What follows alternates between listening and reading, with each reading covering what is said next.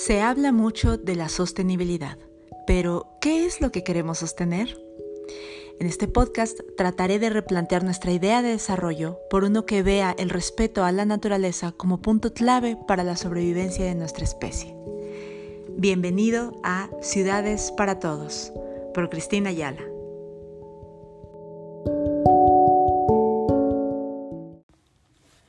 Hola, hola, me es gratísimo darles la bienvenida al episodio número uno de la temporada número dos de este podcast llamado Ciudades para Todos. Por si no me conocen y están llegando a este podcast de casualidad, me presento. Yo soy Cristina Yalascárraga, soy bióloga y soy doctora en ciencias de la sostenibilidad. Y en este podcast desarrollo temas que nos ayuden a entender cómo podemos generar centros urbanos donde quepamos todos. Y cuando hablo de todos me refiero a todas, todes, todos, seres humanos, aves, insectos, árboles, hongos, cómo repensar esta relación que tenemos con estos espacios para que de verdad podamos, pues eso, relacionarnos de una forma distinta y que sea muchísimo más sustentable. El día de hoy tenemos un invitado que me parece extraordinario. La verdad es que si ustedes no han escuchado la temporada 1 de este podcast, se las recomiendo ampliamente. Suelo tener invitados e invitadas de primer nivel y en esta ocasión pues no es la excepción.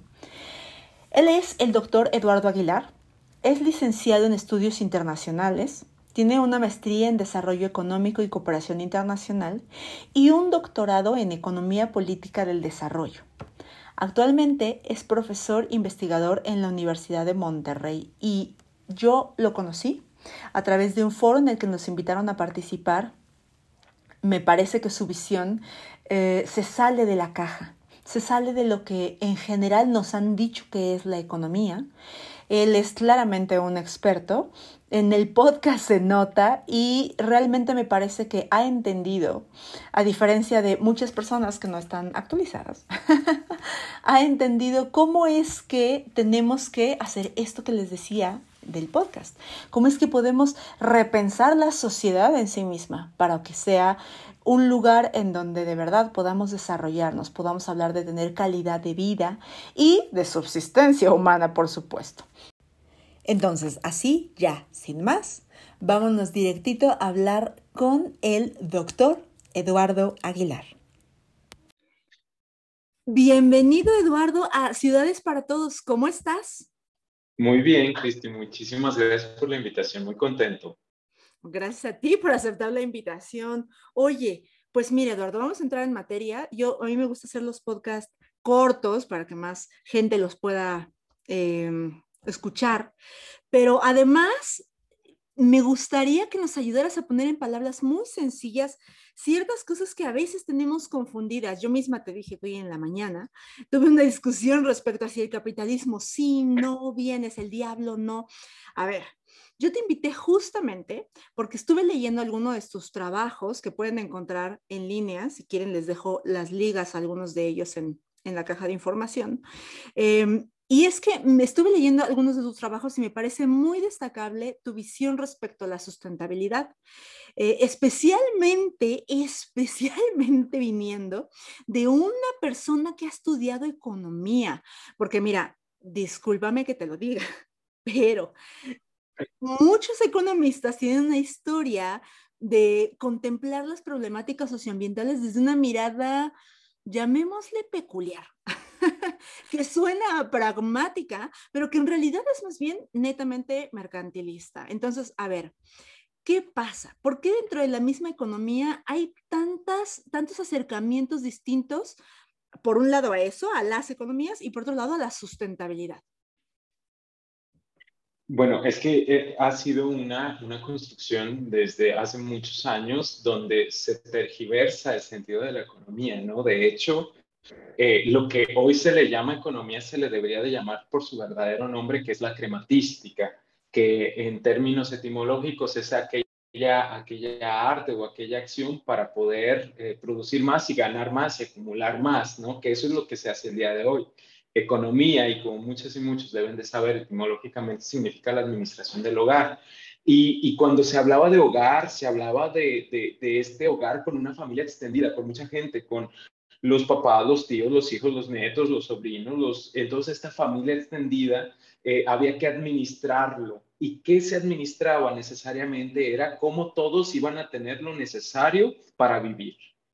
Entonces, eh, pasamos durante largos eh, siglos, durante la mayor parte de la historia de la humanidad, en hacer que toda la gente, frente a la escasez natural que existía en ese entonces, a lo largo de la historia, en las diferentes geografías del mundo, eh, había que hacer que todos obtuvieran lo mismo porque el objetivo principal era mantener la vida, era reproducir la vida, era, era una, una racionalidad de que la vida era lo más importante, entonces había que hacerlo, había que lograrlo.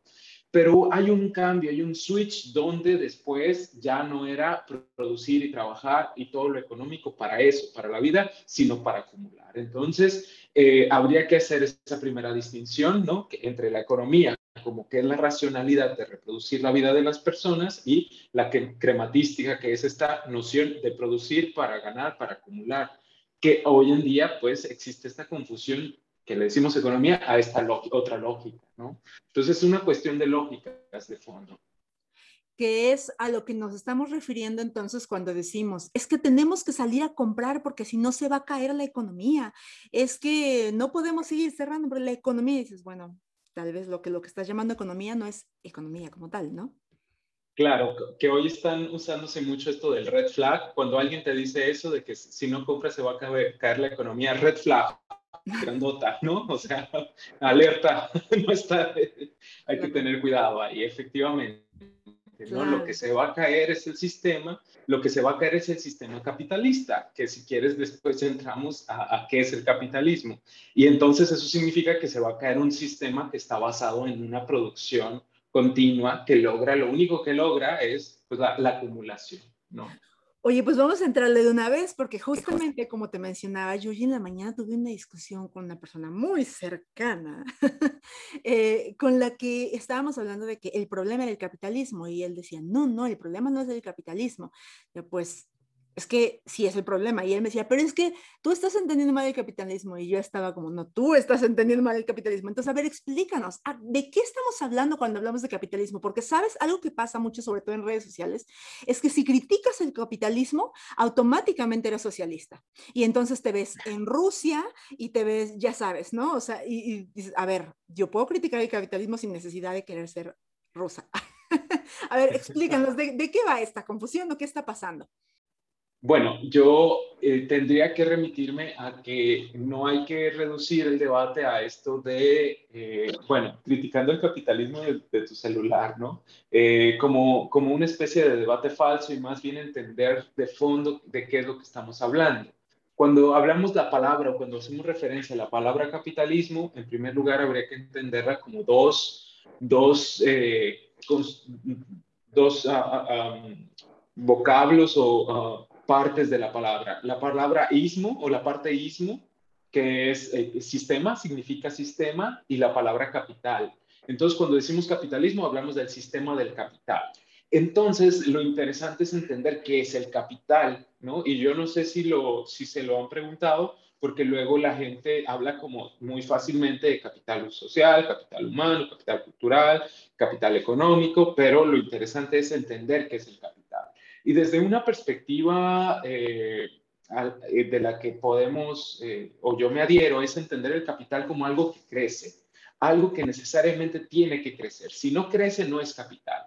Entonces, es, por ejemplo, una, una relación de crecimiento. Cuando hablamos de capital, que en economía, entonces te estamos hablando de un recurso que crece, que tiende a crecer. por ejemplo, el recurso monetario una, o sea, si, si pensamos en el rico MacPato que tiene toda esta riqueza guardada en su bóveda, pues eso no le llamaríamos capital. Pero si esa, esa, ese dinero, ese oro, esas monedas que tiene en la bóveda, las pone a trabajar y de 100 pasan a 110 y de 110 pasan a 150 y así hasta llegar a miles y miles y miles, entonces estamos hablando de capital. El problema no está necesariamente ahí del crecimiento, está bien que crezca, Hoy en día es cuando la humanidad ha tenido mayor riqueza en su historia, ¿no? En toda la historia hemos generado mucha riqueza. El problema es cuando esas riquezas se da a costa de prácticamente todo. Es de la explotación de los seres humanos, de la explotación de la naturaleza, de, la, eh, de todo tipo de explotación, ¿no? Es decir, ya el, capital cuando inicia empieza haciendo una relación positiva que está empezando a generar condiciones eh, terrenales, materiales buenas para la gente en algún momento, pero después empieza a generar problemas que, eh, eh, de desigualdad, de penurias, de destrucción medioambiental, de despojo, y entonces sí, cuando tenemos hacer referencia que hay problemas con el capital, pues tiene que ver con eso, ¿no? Con que es un crecimiento al infinito sin ningún tipo de miramiento ético o moral o de ningún tipo. Cueste lo que cueste, encima del que pasemos, eh, y además de que tiene una, una falla ahí de principios en el sentido de que los recursos que se necesitan para ese crecimiento no son infinitos, ¿no? Ni siquiera los recursos renovables son infinitos porque están eh, superando la tasa a lo cual esos recursos se pueden renovar, ¿no? Totalmente de acuerdo. Efectivamente estamos hablando de eso, de que el, el mandato del capital es crecer.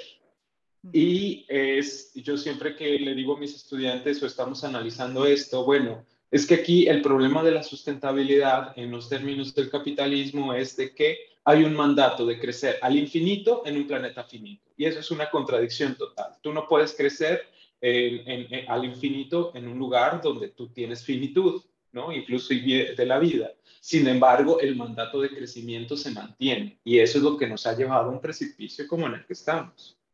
Claro. ¿Por qué entonces asociamos el capitalismo a cuestiones de propiedad? O sea, ¿por qué generalmente decimos, ah, entonces si en este sistema existe propiedad privada, es capitalista? Y si no existe propiedad privada, entonces es socialista o análogas, ¿no? O sea, ¿por qué es que lo tenemos así de asociado? Pues eso, eso es una cuestión histórica porque tiene que ver con cuestiones de filosofía política. Vamos a ver que por ahí del siglo XVI, XVII, XVIII empiezan a haber estos debates bien interesantes de qué es la propiedad. Y unos eh, la justifican como que la propiedad es inherente o, o, natural al ser humano, mientras que otros empiezan a decir que no, que en realidad todas las desigualdades de la humanidad se generan cuando alguien llegó así a un, a un, valle y empezó a acercar y entonces ahí inicia la desigualdad, ¿no? Entonces, eh, la cuestión es de que hay un momento en que la filosofía política, este debate que yo te estoy diciendo de qué onda con la propiedad, se junta con, con, con la economía del capital. No venían juntas necesariamente.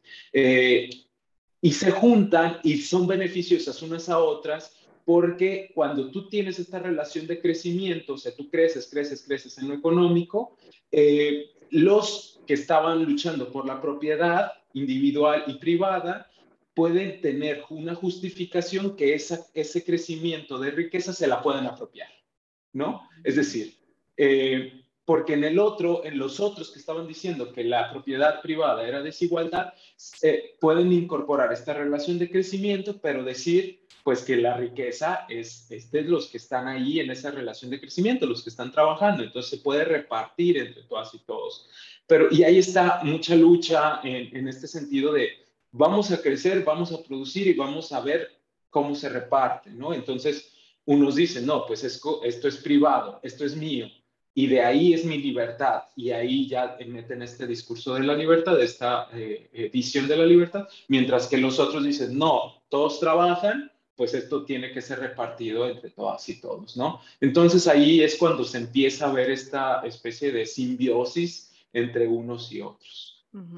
Entonces, cuando hablamos para criticar el capitalismo y sobre todo su impacto en las crisis socioambientales que estamos viviendo actualmente, eh, hablaríamos de que es necesario eh, remodificar también esta idea de propiedad privada o no, o, porque creo que es a lo que más le tenemos miedo, ¿no? O sea, creo que te, te decía, en las redes sociales, cuando hablas de criticar el capitalismo, o sea, te dicen, ah, pues entonces Rusia, pues Cuba, pues, o sea, o sea a ver, ¿sí? ¿Hay, hay, que volvernos Cuba o qué es lo que está pasando ahí? bueno, es que es, que es eh, o sea, en, en esos debates es, es, muy complejo y la verdad es de que no hay una respuesta correcta ni una receta. Por ejemplo, nosotros vamos a ver que la Unión Soviética en realidad generó eh, grandes desastres naturales en, en, el tiempo de su existencia. No es de que la propiedad colectiva per se eh, te, dé el sentido de, sustentabilidad, ¿no? Eh, sobre todo una propiedad colectivizada desde el Estado. Es decir, la respuesta no necesariamente tiene que ir por esta colectivización del Estado. Ni, y también tampoco va por esta lógica de hiperindividualización y propiedad privada, porque así como la Unión Soviética tuvo estos desastres naturales, pues también en todo el occidente y hoy seguimos viendo que seguimos eh, con, esta lógica de destrucción del entorno. Lo que sí se puede rescatar de, los, de las iniciativas de sustentabilidad mucho más trascendentes el día de hoy tienen que ver, por ejemplo, con estas iniciativas de, de comunidades eh, que no están occidentalizadas, completamente occidentalizadas, como las amerindias donde ellos recuperan muchas nociones de muchos años atrás, donde la naturaleza no es un bien apropiable, ¿no? No es una, una, una cuestión ajena que es de propiedad, sino es pues un ser. Y, y de ahí la cosmo, cosmovisión indígena, ¿no? Que, que genera una, un equilibrio ecológico y que sus economías claramente no, no, no se basan en la propiedad privada sino en, una, en un concepto que le llamamos de apropiación diferenciada. No es que tú seas dueño de algo, sino que lo usas, lo disfrutas, lo usufructas, pero no es tuyo, sino que otras y otros también pueden usarlo, ¿no? Y ahí se construye la noción de bien común y todo, toda esta lógica de lo, de lo, de lo comunal, de la comunalidad y de el uso para todas y todos. Me encanta cuando mencionas esto porque eh, creo que, como te decía, hay muchos malos entendidos ahí por falta de conocimiento en gran medida, por polarizaciones, ¿no? Y, digo, yo que estoy en redes sociales, me, tocan mucho estos, estos em, falsos debates en realidad donde donde la gente dice, bueno, yo he escuchado muchas declaraciones de personas que dicen, es que eh, la humanidad es una plaga, tendríamos que extinguirnos, es que la humanidad ha acabado y entiendo de dónde viene la idea de la humanidad, eh, pero al mismo tiempo hay algo que me lleva a preguntarme, ¿es la humanidad? Porque, ¿sabes? Hay grupos que han contribuido muy poco con, eh, con la crisis socioambiental que estamos padeciendo y yo los considero también humanos, o sea, son de la misma especie que yo. Más allá de que por ser seres humanos seamos la escoria del planeta solo por ser Homo sapiens eh, y que entonces nos tenemos que extinguir porque somos eso, una plaga, un virus, un bla, bla, bla, y todas estas ideas más bien un poco fascistas, Em, más bien, creo que es el sistema que la mayoría de los seres humanos, evidentemente, hemos eh, estado reproduciendo, ¿no? Pero ese sistema en el que estamos moviéndonos, no es una propiedad intrínseca de los seres humanos, el destruir, acabar, etcétera, ¿no? Porque hay quien no lo hace. Totalmente de acuerdo, y, hay que desmontar esos discursos. Por ejemplo, eh, ahorita está muy en boga lo del antropoceno. Y, eso viene desde esta convención, si no mal recuerdo, de Río Más 20, que es esta convención medioambiental internacional de alto nivel. Y presentaron esto eh, así, tal cual, ¿no? El antropoceno como una era geológica donde los seres humanos han cambiado eh, la forma de, de, de, la Tierra y que pues somos culpables, ¿no? Y así como toda la, la humanidad es culpable de esto.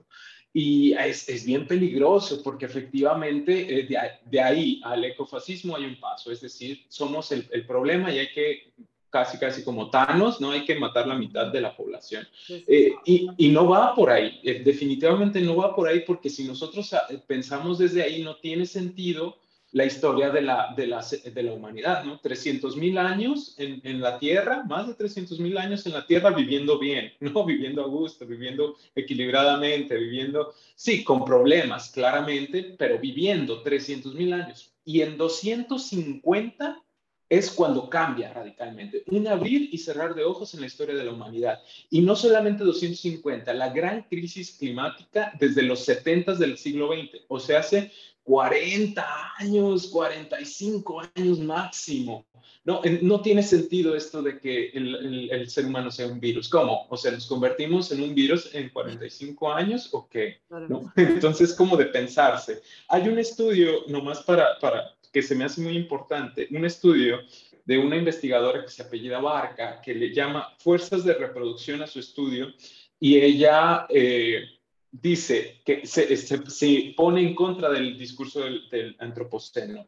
Y dice, no, a ver, lo que está haciendo el antropoceno es invisibilizar que históricamente hemos vivido eh, equilibradamente con nuestro entorno y que hoy en día en todo el globo hay gente que lo sigue haciendo, ¿no? Es decir, uno puede conocer comunidades completas donde existe un equilibrio con la naturaleza. Entonces, no, la humanidad no es el problema, es el sistema. Exactamente, ya trae incluso cuestiones hasta de racismo, como te decía, a veces pienso y digo, ustedes no consideran que esas personas son, de hecho, personas, o sea, no las consideran seres humanos, parte de la humanidad.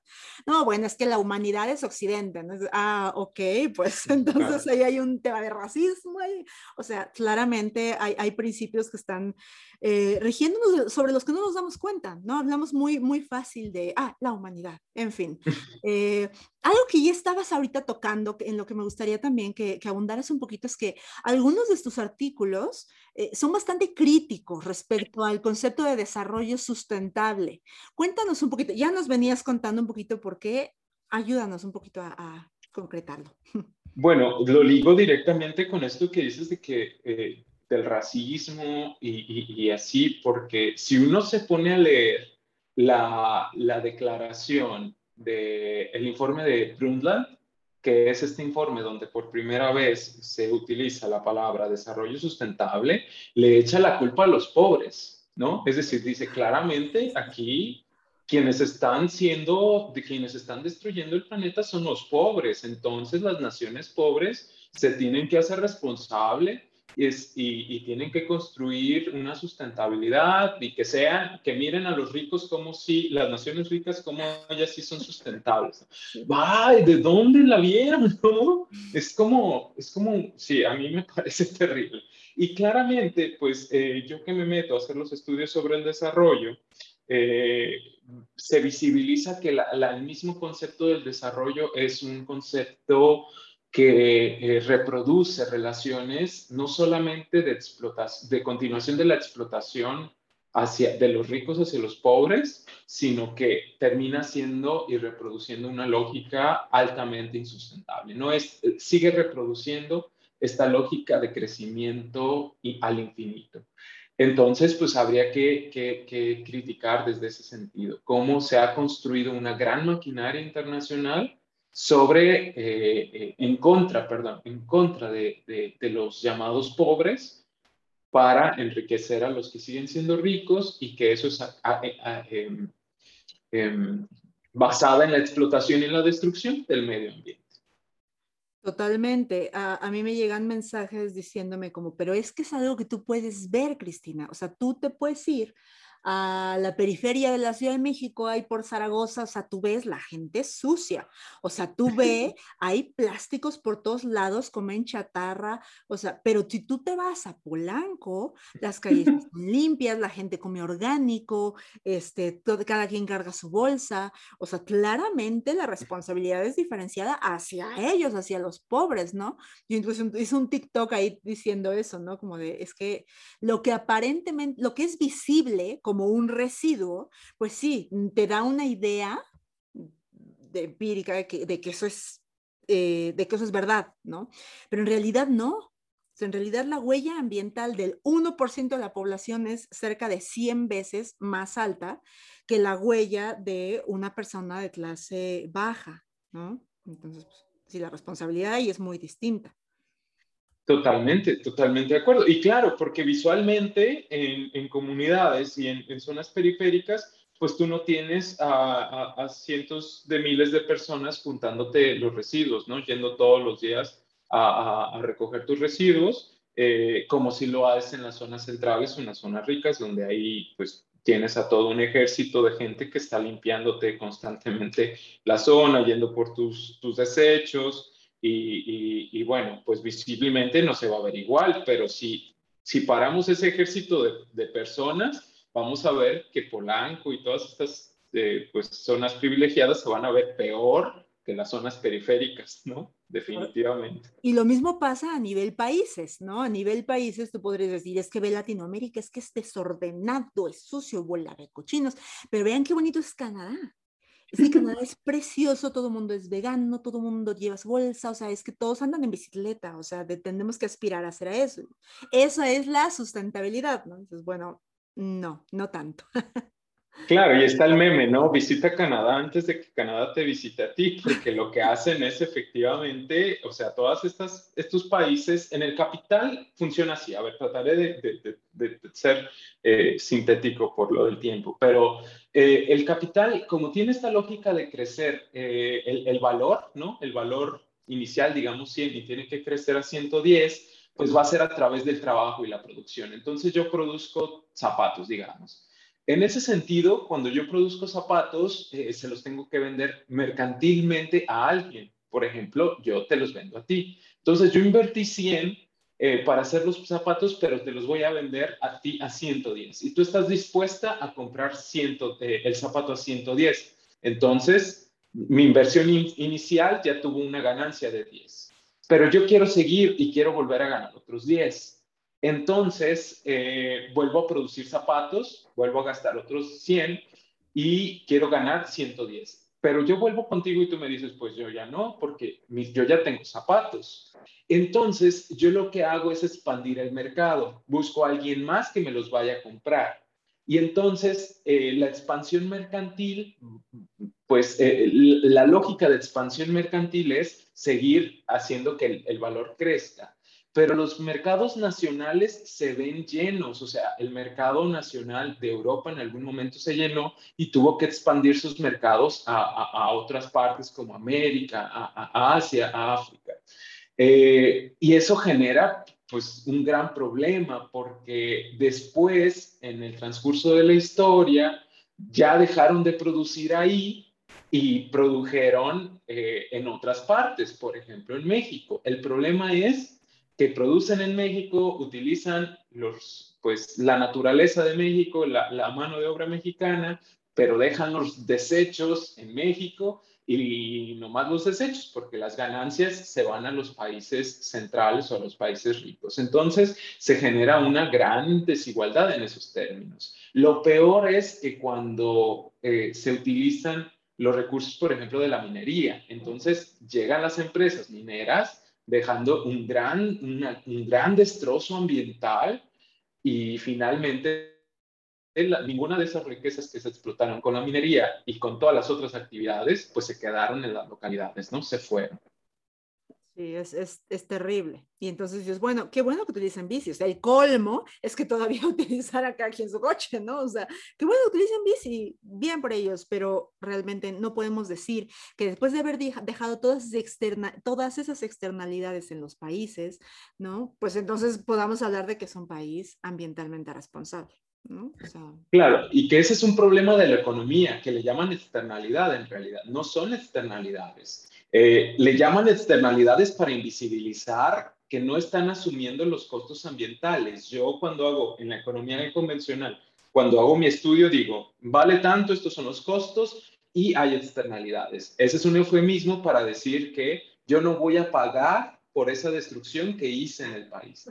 Entonces, entonces es que es, gravísimo porque allí sí bien bonito y todo, y entonces es culpa de los pobres porque, porque están teniendo estos destrozos, pero pues uno ni siquiera, ni siquiera eh, es, es, eh, es, responsable por ello, pues, ¿no? O sea, son las mismas empresas extranjeras. Claro, completamente de acuerdo.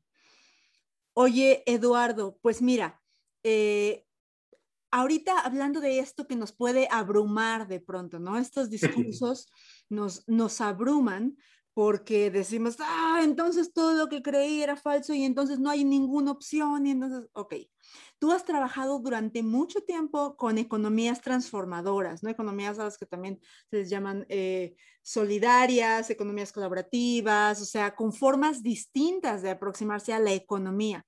Cuéntanos un poquito de eso para empezar a subir el ánimo y no quedarnos en el, no, pues me mato. Claro, porque efectivamente esto era, y yo sacaba el estudio este que me gustó mucho de, de, de, la investigadora Barca, que no me acuerdo bien su nombre, pero es, a ver, no todo está mal. Hoy en día están, existen alrededor del mundo movimientos, comunidades completas que están viviendo de manera no solamente eh, eh, eh, equilibrada con su entorno, sino además con un, principios y valores éticos y de justicia.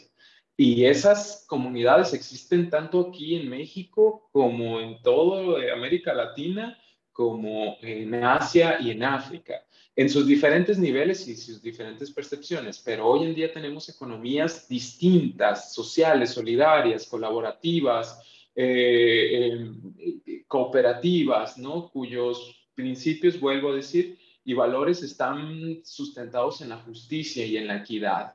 Y, bueno, en ese sentido me he metido durante algunos años para poderlas estudiar, para poderlas comprender y cómo es que, eh, pues, el, mundo se, se, basa, en, el mundo de, de, estas iniciativas se basa efectivamente en una, en una lógica bien distinta como a la que aprendemos en las ciudades, ¿no? Y entonces... Eh, la distribución mercantil, la producción de bienes y servicios, eh, tiene una lógica que es la vida digna, el buen vivir.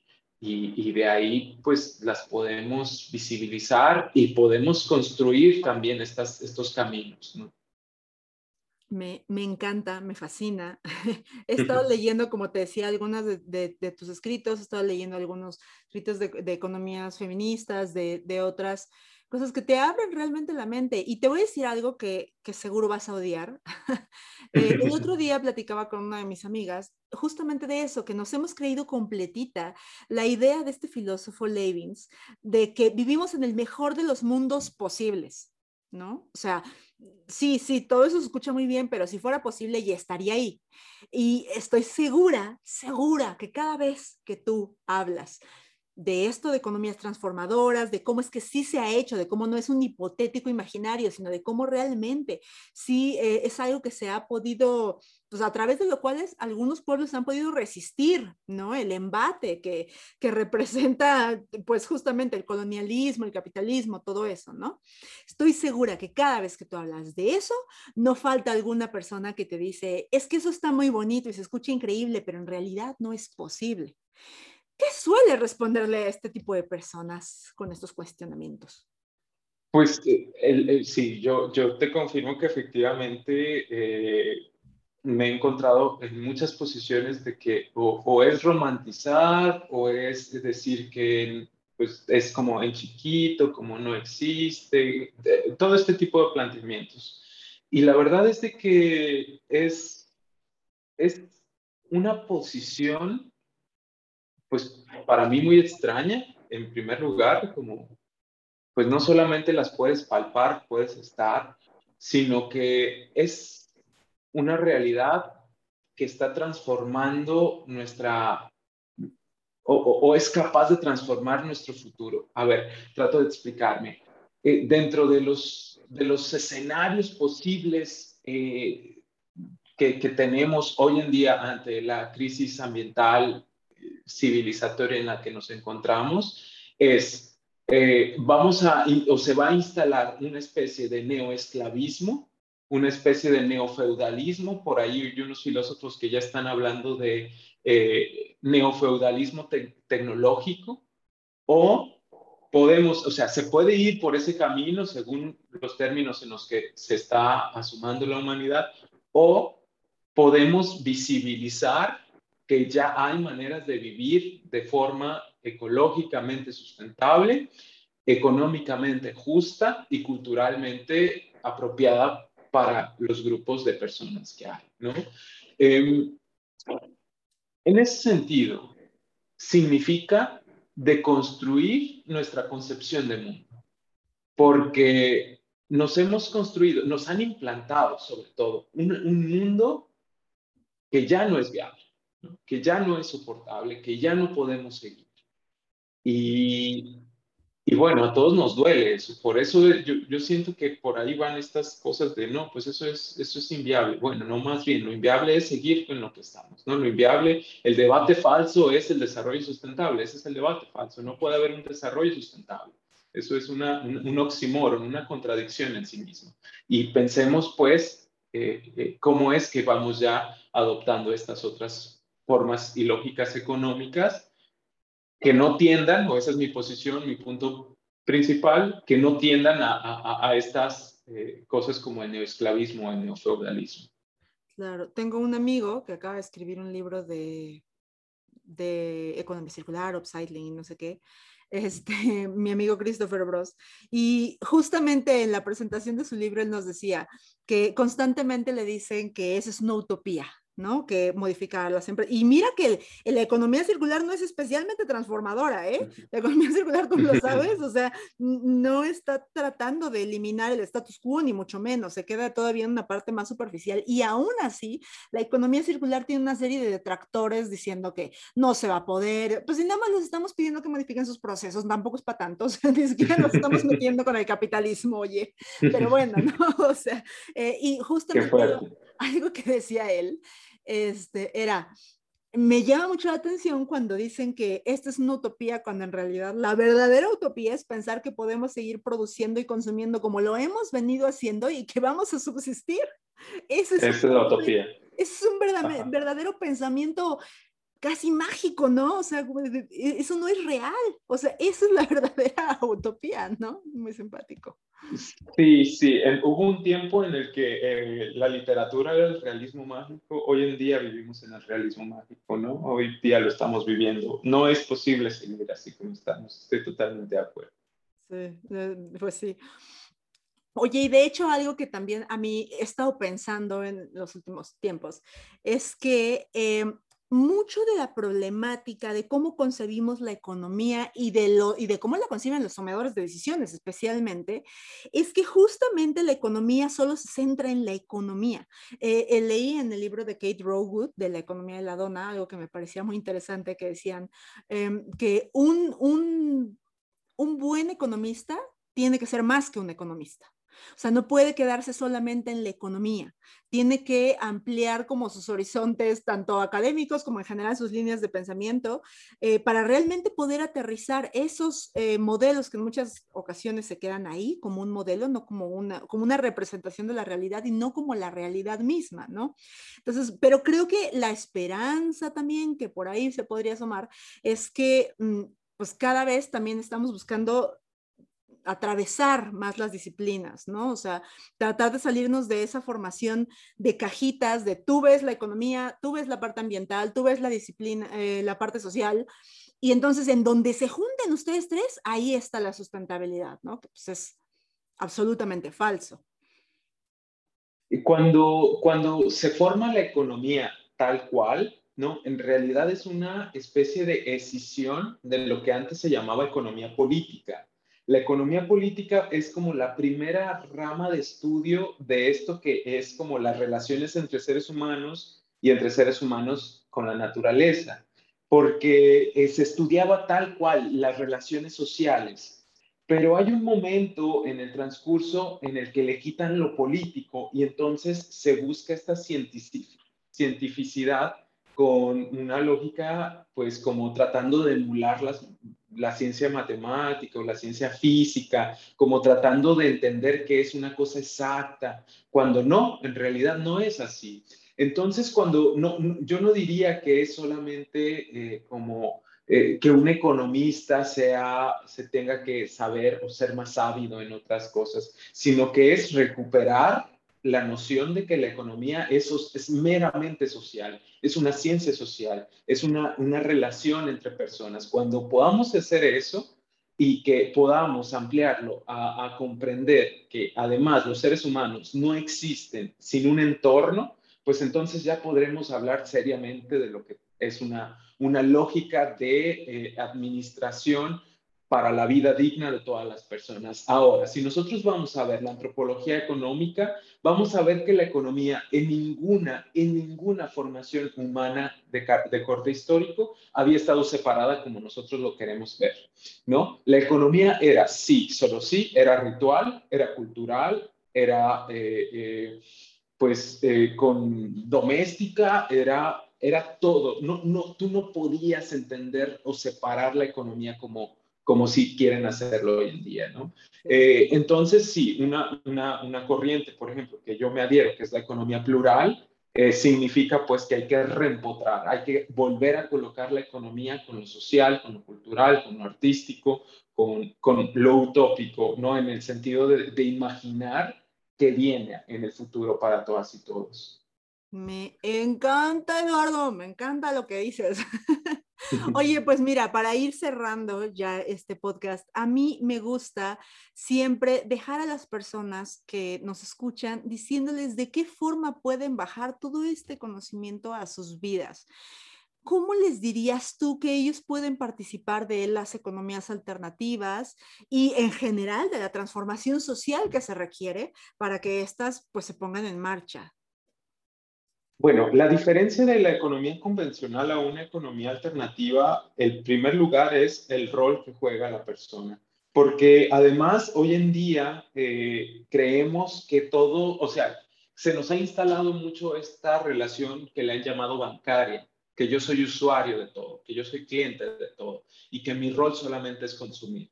Y eso es una cuestión que ha destruido incluso eh, muchas, mm, muchas lógicas culturales y muchas lógicas que nos han servido como humanidad para, para, ser, para hacernos como personas realizadas, completas. Eh, o que el trabajo solamente es esa cosa de que ocho, de ocho horas que termino odiando todos los días. Y, y, más bien, pues es recuperar el sentido del trabajo y recuperar el sentido de lo colectivo. Algo que, y, algo que podemos hacer es irnos activando desde la tanda, o sea, pensemos en que la tanda es un mecanismo de ahorro, desde organizarnos en la tanda con los vecinos hasta eh, ya acudir a, iniciativas de estas economías que existen en nuestros entornos. En Ciudad de México hay muchísimas cooperativas de consumo que están eh, eh, apoyando a productores locales, productores agroecológicos, iniciativas que están buscando reconstruir eh, por medio de, de, actividades productivas a, las comunidades de, personas, hasta pues organizarnos colectivamente para producir o consumir ¿no? Eh, lo que necesitamos. Eh, recuperar la autonomía y la autogestión es fundamental para otra economía, una economía social. La autonomía en el sentido de normarnos nosotros mismos, de ponernos nuestras reglas, de ser capaces de dialogar colectivamente en espacios horizontales y decir cómo vamos a funcionar y la autogestión, gestionar todo lo que podemos producir, todo lo que podemos apropiarnos y todo lo que podemos consumir. ¡Qué hermoso! ¡Qué bonito! Sin duda, un gran, gran mensaje nos acabas de dejar, Eduardo. Muchísimas gracias. Pues, Eduardo, eh, repito, gracias por acompañarnos, por compartirnos esto. ¿Dónde te podrían encontrar las personas que nos están escuchando? ¿Alguna red social, algún correo, algún proyecto en el que la gente pueda participar?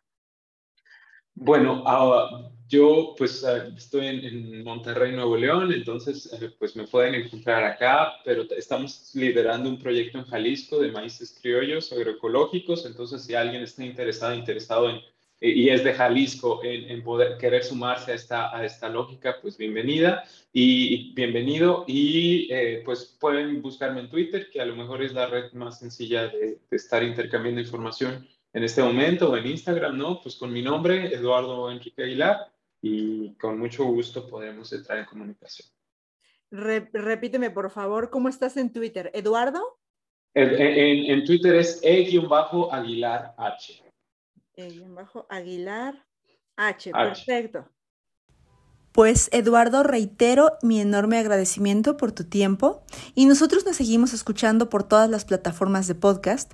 Cualquier comentario que tengan, por favor vayan a comunicarse conmigo a arroba Cristagram con doble S en TikTok y en Instagram. Muchísimas gracias. Ayúdenme también a compartir este episodio. Me parece que es información muy valiosa y nos seguiremos encontrando pues por estos medios. Muchísimas gracias. Hasta la próxima.